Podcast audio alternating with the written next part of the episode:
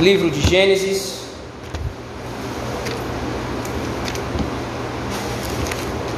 Capítulo número 6. Hoje nós leremos, nós meditaremos a partir do versículo de número 9.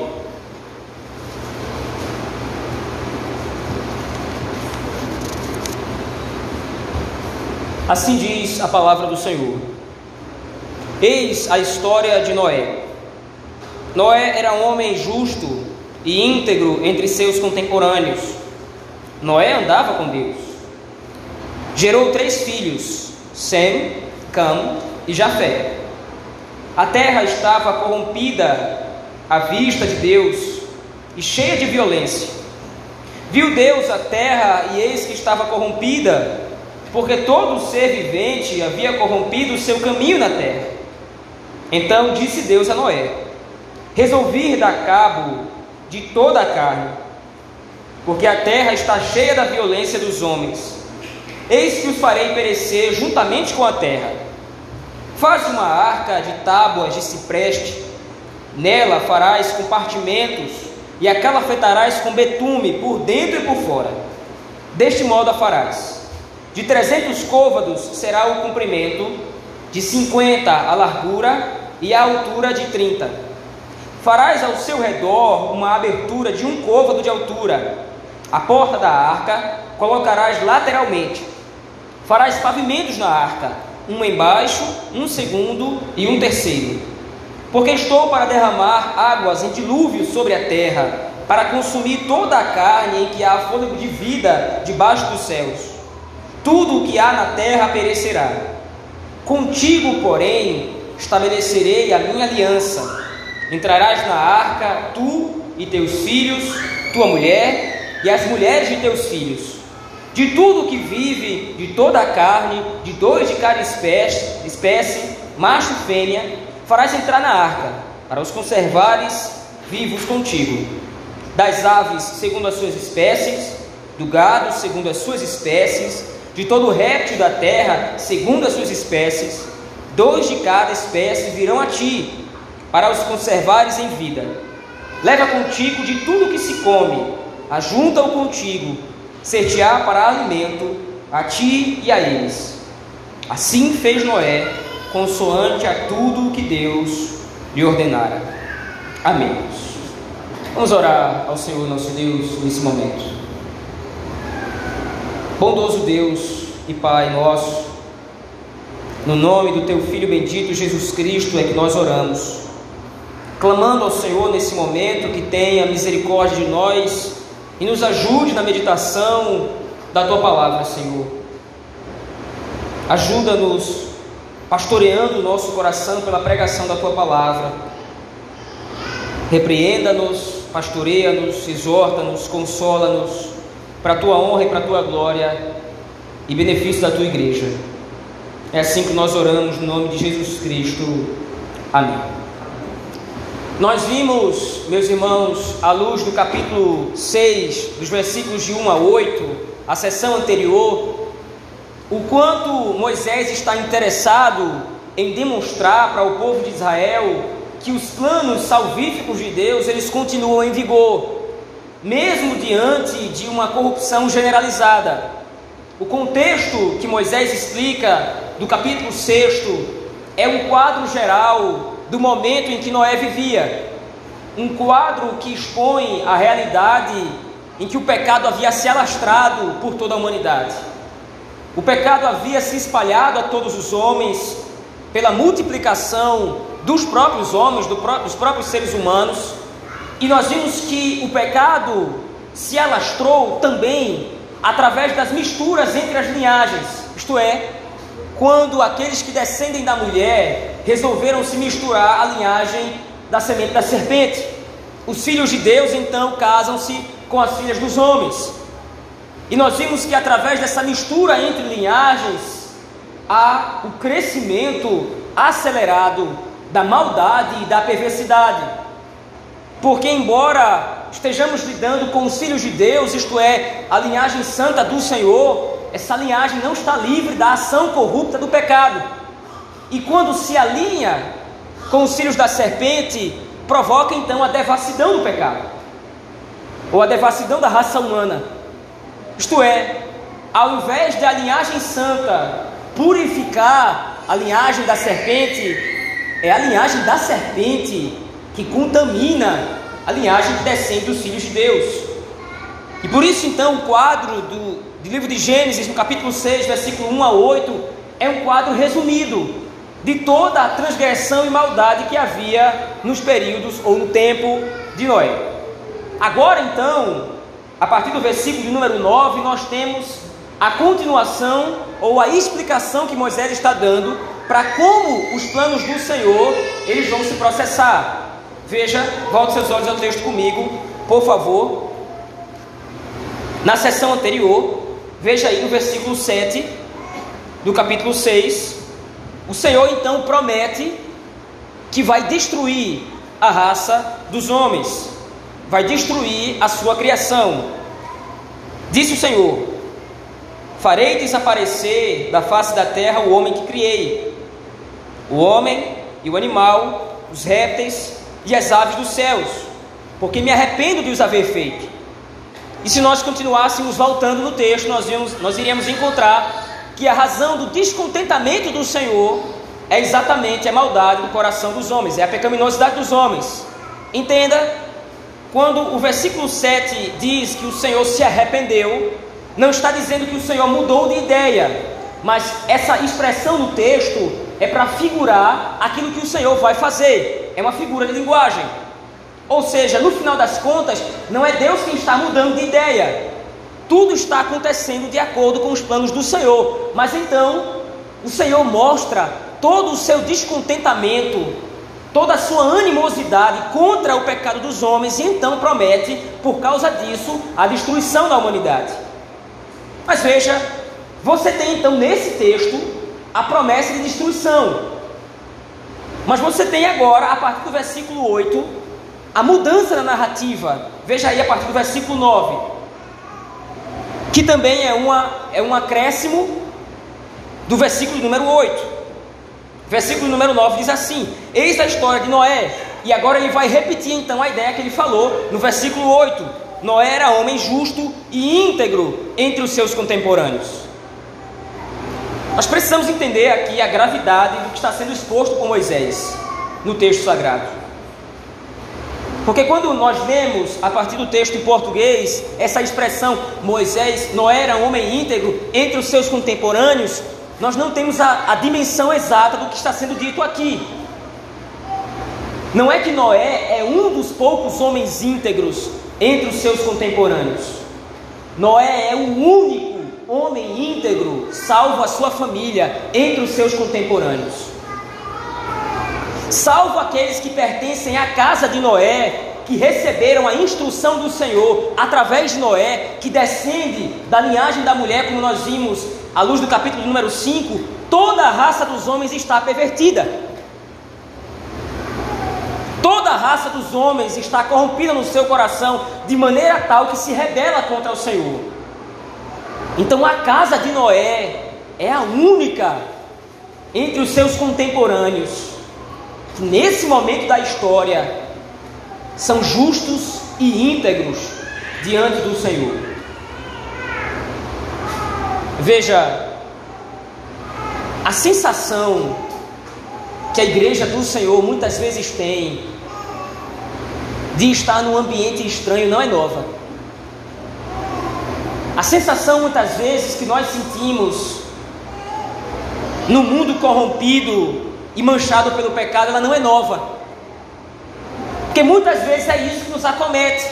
Nós vemos tanta desgraça, tanta morte, tanta destruição, tanto pecado, e nós nos sentimos realmente isolados. Mas veja, isso não é novo no texto.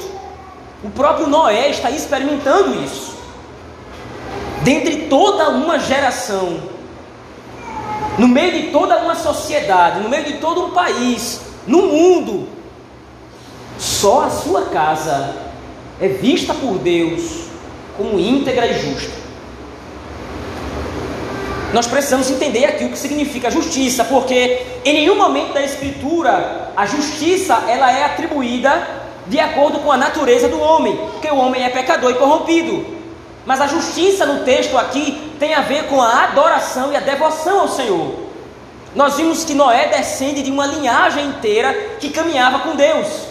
Nós vimos isso através dos seus descendentes, lá no capítulo 5. Lameque, Enoque, o seu próprio pai, eram homens tementes ao Senhor. Mas agora o que está acontecendo é que o quadro geral da humanidade é de corrupção total. Então, face disso, ou em face disso, o Senhor anuncia o juízo. Ele vai destruir a humanidade.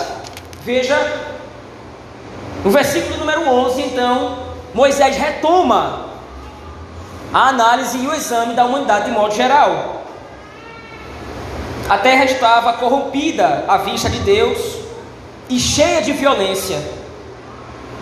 Viu Deus a terra e esse estava corrompida, porque todo o ser vivente havia corrompido o seu caminho na terra. Versículo 13: Então o Senhor anuncia o juízo. Então disse Deus a Noé: Resolvi dar cabo de toda a carne, porque a terra está cheia de violência dos homens.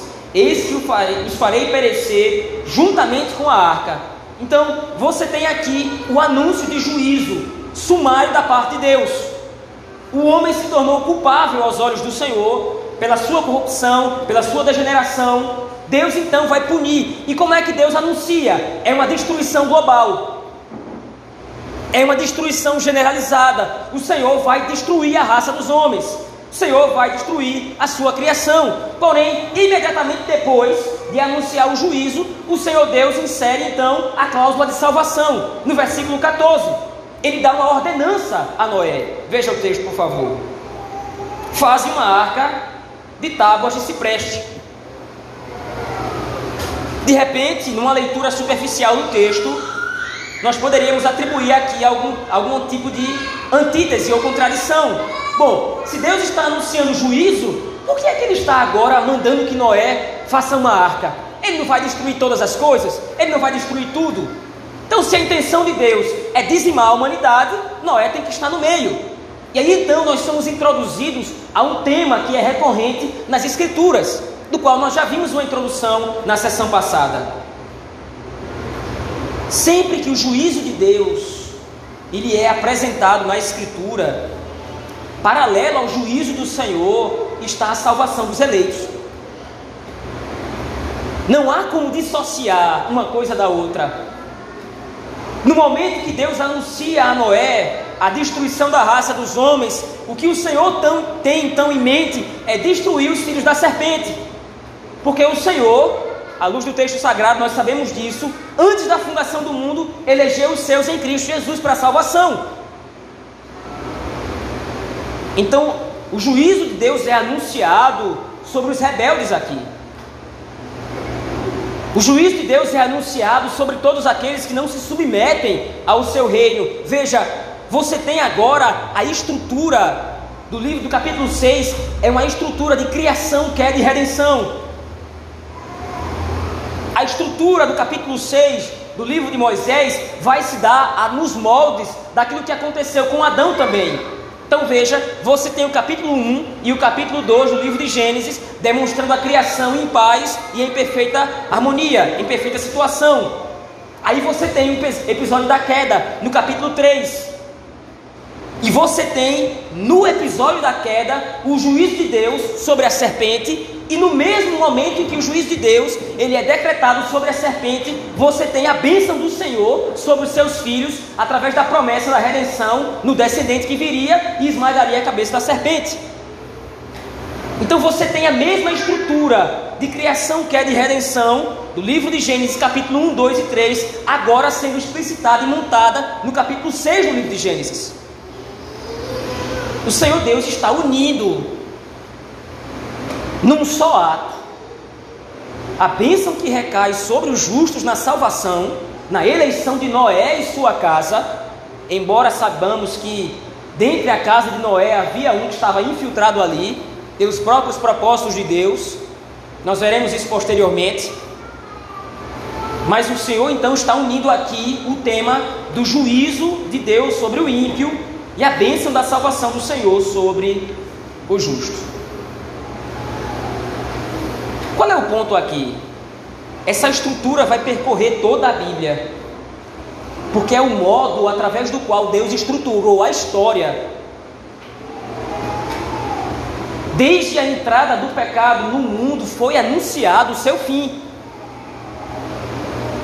E o Senhor, nos seus propósitos eternos, estruturou a história como nós a conhecemos através dessas duas bases.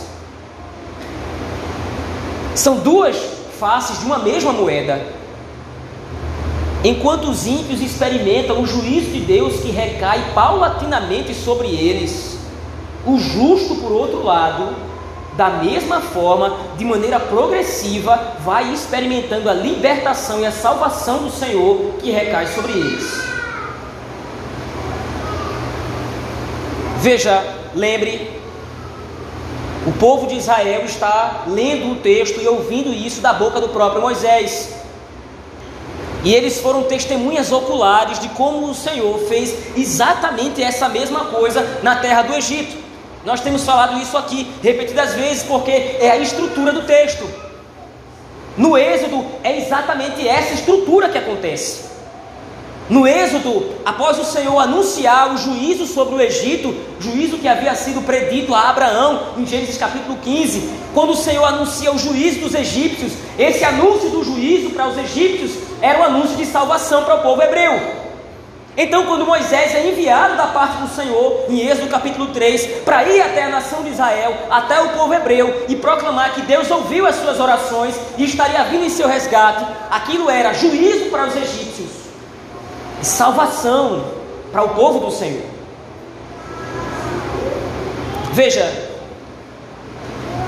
a comparação aqui agora ela é inevitável.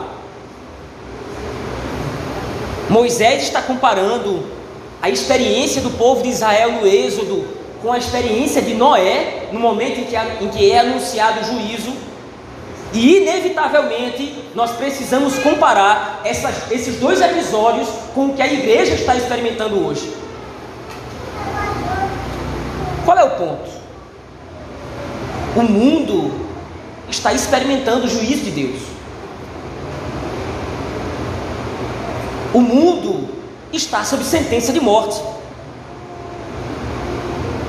Todos aqueles que são rebeldes contra o Senhor, todos aqueles sobre quem não brilha o favor de Deus em Cristo, pelo poder do Espírito, estão sob sentença de morte e de condenação. Todos aqueles que estão fora da arca, fora de Cristo, como nós veremos posteriormente, estão sob condenação, ou seja, o juízo de Deus recaiu sobre os homens. E veja, não há maior menção dessa dupla estrutura na história do que a morte de Cristo. Porque a morte de Cristo não funciona somente como meio de salvação. A morte de Cristo funciona como meio de condenação. Porque todo aquele que não crê em Cristo já está julgado. Isto é, na cruz do Calvário, Cristo está salvando uns e condenando outros, no mesmo ato.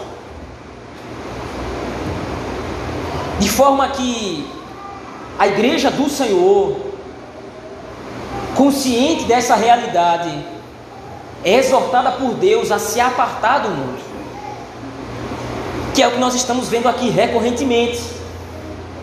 O tema que Moisés tem trabalhado no livro de Gênesis é esse: as duas linhagens não podem se misturar, as duas linhagens devem permanecer apartadas, porque o Senhor e a sua linhagem santa não podem se corromper. A linhagem do Senhor, os filhos de Deus, não pode se corromper com os filhos dos homens. Qual é o ponto? Por que, que não pode? É somente porque vai haver transgressão à lei de Deus? É somente porque o Senhor não quer? É alguma pirraça da parte de Deus? É alguma picuinha da parte do Senhor? Por que, que o Senhor não quer que as duas linhagens se misturem?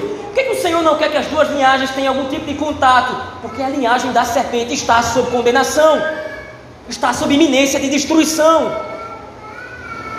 Você não tem como se achegar para a linhagem da serpente, tomar parte com a linhagem da serpente, comungar com os filhos dos homens, estabelecer relacionamentos de maneira que os seus princípios, os seus valores se misturem. sem que com isso você não atraia sobre si sofrimento oriundo do juízo que recai sobre eles. A mão do Senhor está contra os ímpios. A mão do Senhor está contra os seus inimigos. Se você se alia ao inimigo, você vai sofrer as consequências do juízo que vai recair sobre eles. O texto vai mais além, o texto segue. Então o Senhor agora dá ordenanças para Noé. Veja aí no versículo 14, a partir do versículo 14. Faze uma arca de tábuas de cipreste Nela farás compartimentos e a calafetarás com betume por dentro e por fora.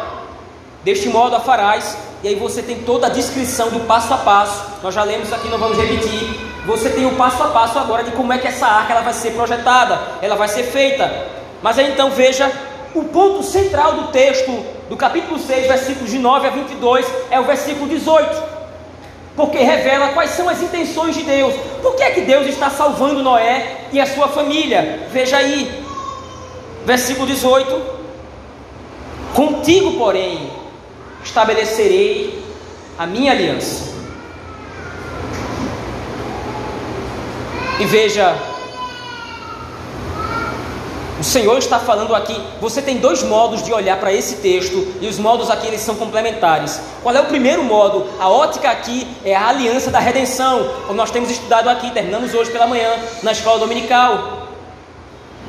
A aliança da redenção demonstra a graça de Deus em ter entrado em um compromisso pactual com o seu Filho Jesus Cristo na eternidade. A aliança aqui está sendo feita com Noé, mas está sendo publicada para Noé. Mas a intenção do Senhor é salvá-lo através do pacto de graça que ele firmou com Cristo. Então, aquilo que está sendo revelado para Noé são os decretos redentivos do Senhor. É a graça do Senhor em salvar para si um povo. Nós falamos isso no capítulo 5. Você tem aqui, já no livro de Gênesis, estruturado e claro a doutrina da predestinação e da eleição, quando o Senhor soberanamente escolhe Noé. Mas veja, o segundo modo de olhar para esse texto é como a estrutura pactual é colocada aqui.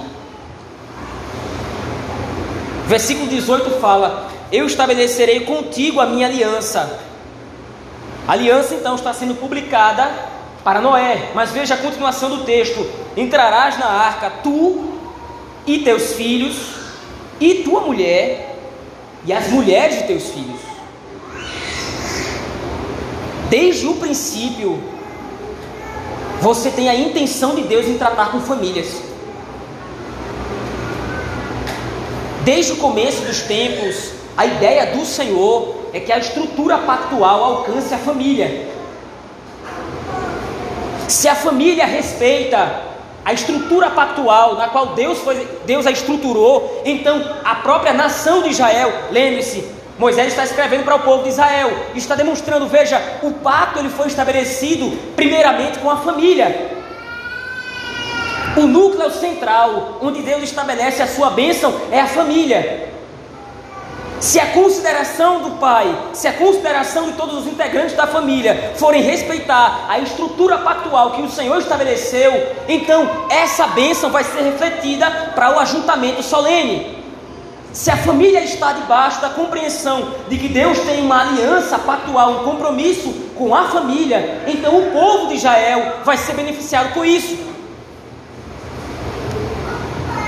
Então você tem o trato do Senhor de maneira central, trabalhando em primeiro lugar as famílias, para que depois o trato do Senhor se dê com a nação de Israel como um corpo, um povo do Senhor. Inevitavelmente você tem aqui a aplicação clara do princípio de que esse princípio é muitas vezes distorcido porque as pessoas têm a ideia de que, primeiro, para você ter uma família forte, você precisa ter uma igreja forte. Mas a ideia aqui é o contrário. Se as famílias estão correspondendo à intenção primária do Senhor, que é estabelecida através do pacto na família, a igreja será beneficiada com isso. Se a estrutura principal da intenção salvífica do Senhor, porque veja, nós estamos num contexto aqui onde o que está sendo prometido é a própria obra da salvação.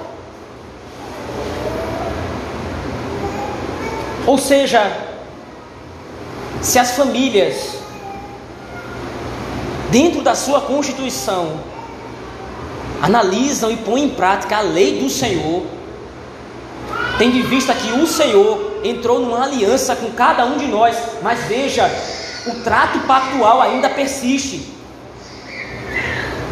A igreja do Senhor vai ser beneficiada com isso então. Mais uma vez, nós não podemos aqui deixar de ver o paralelo com a história de Adão. Porque o Senhor entrou numa aliança com a família de Adão, com Adão e sua esposa, e com os seus filhos. Nós sabemos que, embora Caim seja filho da serpente, mas o pacto foi feito com a família. Da mesma forma que Cã é filho da serpente, mas o pacto foi feito com a família de Noé, abarca todos.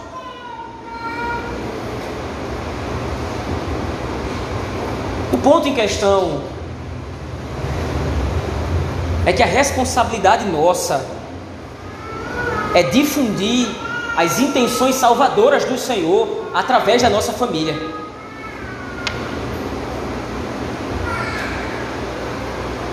É interessante isso, mais uma vez, porque no nosso tempo muito se fala sobre missões. É estranho isso.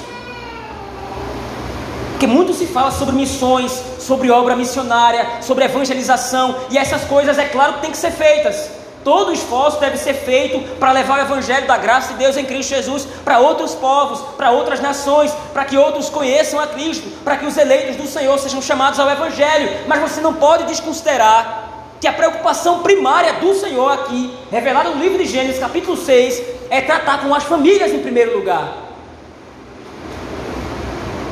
Porque se você trata isso se a família corresponde ao ideal de Deus, através da aliança, através do pacto, o que é experimentado não é simplesmente bênção material,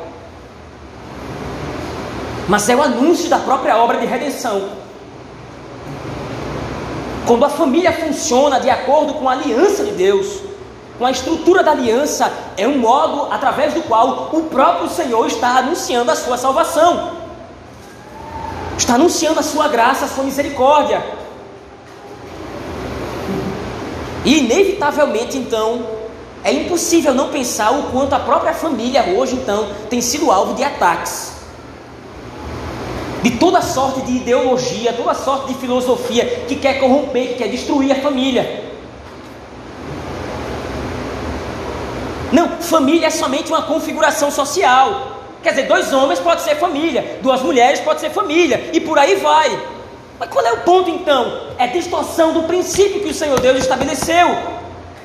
É se rebelar contra o Senhor. Veja, o que está sendo proclamado aqui, mais uma vez eu, eu digo, é a publicação do plano redentivo do Senhor. O Senhor está trilhando um caminho, está trilhando um percurso de como ele vai salvar os seus eleitos. Como é que ele vai fazer isso? Ele estabelece um pacto com Noé e com a sua família.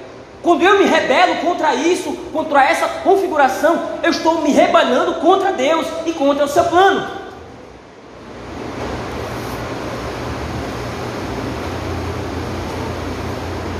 Mas veja, o ponto em questão, à luz da continuação do texto, veja aí versículo 19. De tudo o que vive, de toda a carne, dois de cada espécie, macho e fêmea, farás entrar na arca, para os conservares vivos contigo. Das aves, segundo as suas espécies, então o Senhor agora, através de Moisés, vai fazer um relato da lista de tudo aquilo que ele deseja preservar.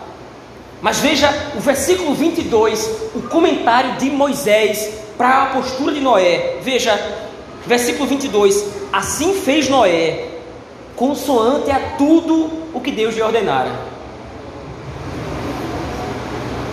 Lendo esse versículo, lendo esse texto sobre uma ótica moralista, É fácil simplesmente dizer, tá vendo como Noé é um homem bonzinho? Mas nós precisamos entender o contexto é a publicação do plano salvífico do Senhor. O que ele deseja fazer. E veja, a salvação acontece mediante a obediência restrita de um homem. Todo o plano do Senhor é confiado a Noé, para que Noé, seguindo a risca, possa executar esse plano e então possa ser beneficiado com a salvação. Aqui você tem a estrutura do Evangelho claramente explicitada no livro de Moisés. Como assim estrutura do Evangelho? Através da obediência do Messias a todo o plano estabelecido pelo Senhor, o Messias conquista a salvação não para si, mas para todo o povo eleito de Deus. Noé aqui está apontando claramente para Cristo que viria. Porque Noé é prometido para Noé uma arca. Mas a arca não pode salvar Noé da corrupção do seu próprio coração. É prometido para Noé que ele vai ser abrigado da chuva, do dilúvio, da destruição. Mas essa salvação não pode interferir na natureza corrupta do pecado que está no coração de Noé e da sua família.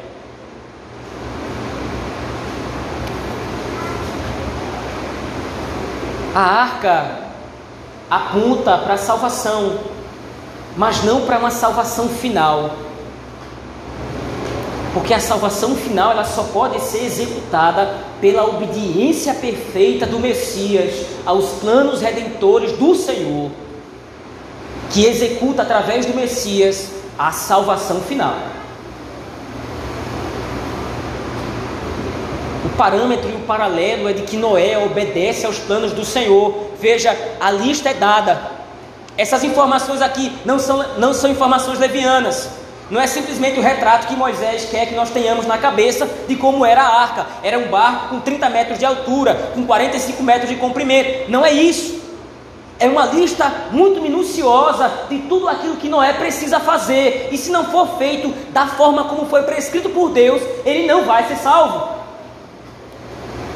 Se Noé falha na sua obediência ao Senhor, ele não vai ser salvo. A, a salva, a sua família também não vai ser salva. Noé precisa obedecer à risca aquilo que foi estipulado pelo Senhor, para que a salvação então seja executada. Mas a salvação que é prometida, que é executada em Noé, é uma salvação em referência, é uma salvação muito menor, porque foi dado a Noé um barco, mas em Cristo nós temos vida eterna.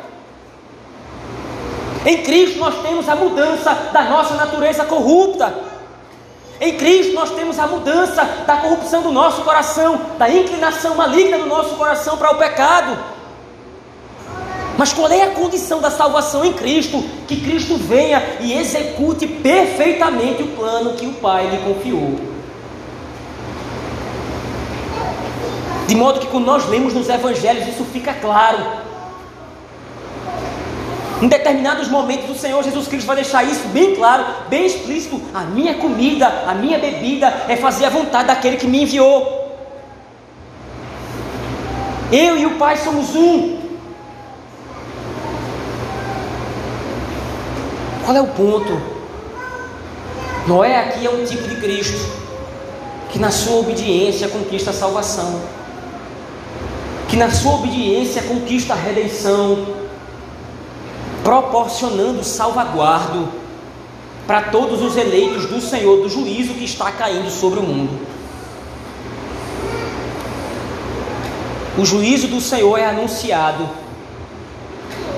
mas o Senhor providencia que o seu povo seja preservado são e salvo, intacto da sua ira. Da mesma forma, acontece conosco, meus irmãos.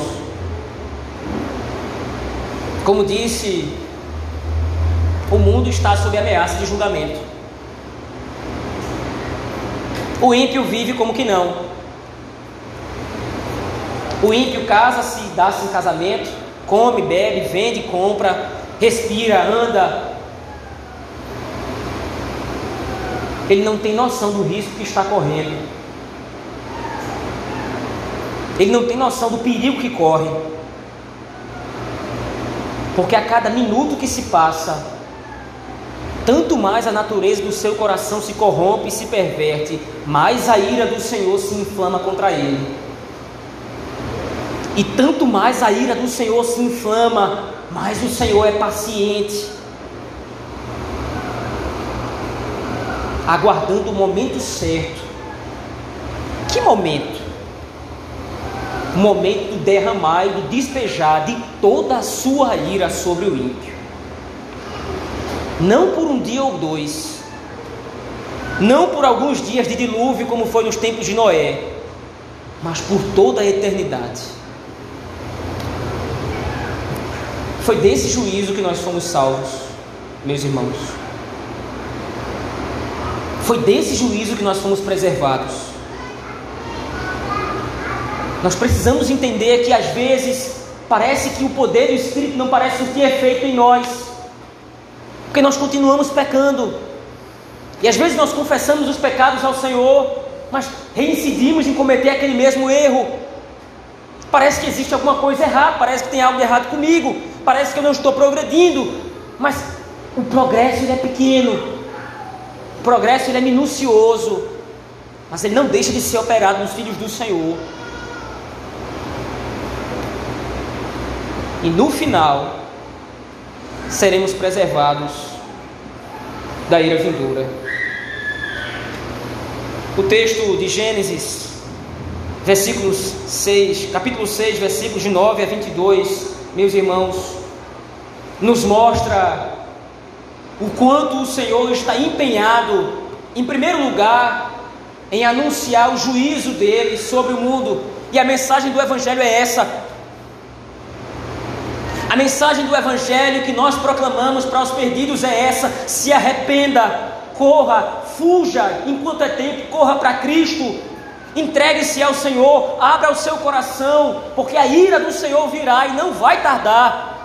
A mensagem do Evangelho é uma mensagem emergencial que demonstra para o homem a sua condição de corrupção e depravação e, acima de tudo, de rebeldia contra Deus.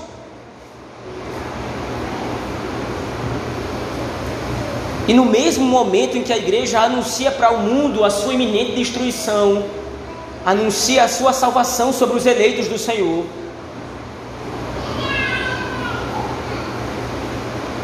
Mas ainda há outras duas aplicações que gostaria de fazer à luz desse texto. Em primeiro lugar, meus irmãos, é necessário que nós entendamos: nós não estamos presos num ciclo histórico que parece nunca vai ter fim. Porque a sensação que nós temos lendo o livro de Gênesis até esse ponto parece ser essa. O Senhor anuncia o seu juízo, o Senhor anuncia a sua redenção, mas onda após onda de corrupção, parece que o pecado se alastra e, e o homem se corrompe e o homem fica mal, e parece que nós não somos libertos nunca disso.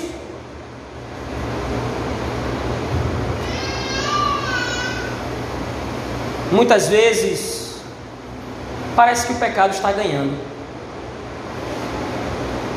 A gente olha para o mundo lá fora, a gente assiste os telejornais, a gente assiste, a gente lê os jornais, vemos na internet a corrupção do mundo, a depravação do homem, e parece que simplesmente o pecado está ganhando. Parece que o pecado é maioria. Parece que a devassidão dos homens é que está triunfando. O que o texto de Gênesis nos ensina, capítulo 6, versículo 9 a 22, é paciência. O Senhor já anunciou qual será a sua decisão final. O Senhor já anunciou que haverá juízo para os ímpios e redenção para os justos. A história, então, não é um ciclo sem fim de depravação, de juízo, de condenação. A história está rumando, está progredindo para a salvação eterna em Cristo Jesus. Em segundo lugar, como é que nós podemos ter certeza disso? Já faz dois mil anos que foi anunciado a volta de Cristo. Já fazem dois mil anos que nós lemos na Escritura que Cristo está voltando. Desde o dia do meu nascimento eu escuto isso. E tanto mais eu escuto, mais parece que a coisa piora. Que garantia nós temos que haverá de fato a redenção e a salvação? Versículo 18 que nós lemos é a nossa garantia disso. A aliança do Senhor é a nossa garantia, é a nossa certeza de que o Senhor nos salvará. Porque a aliança não foi feita simplesmente conosco ou somente conosco. A aliança foi feita com Cristo. O Senhor se obrigou solenemente com seu filho em salvar para si um povo que ele escolheu antes da fundação do mundo. Então, no mundo perverso e caótico, no mundo rebelde contra o Senhor, cabe-nos a certeza da aliança que Deus estabeleceu, e através dessa aliança, nós seremos salvos. É por causa da aliança, não é por causa da nossa moralidade, não é por causa da nossa inteligência, não é por causa da nossa riqueza, da nossa beleza, não é por causa de absolutamente nada que o Senhor Deus poderia ter encontrado em nós, porque se ele fosse procurar não ia encontrar nada.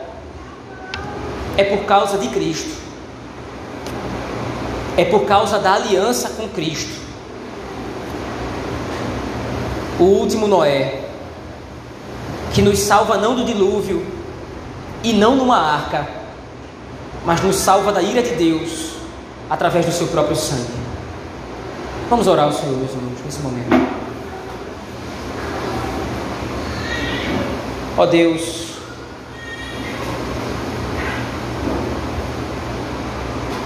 assim como Noé, somos tão poucos no meio de uma geração tão ímpia e pervertida. Nós somos tão poucos no meio de uma geração ímpia que é rebelde contra o Senhor.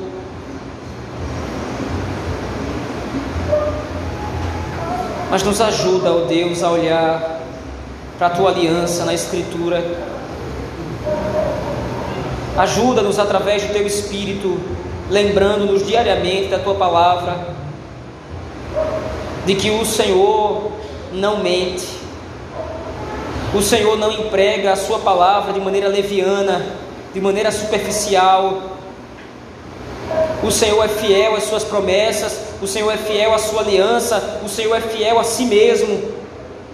A Cristo Jesus, teu filho, a quem o Senhor prometeu que libertaria um povo, que redimiria um povo, comprado pelo sangue do teu próprio filho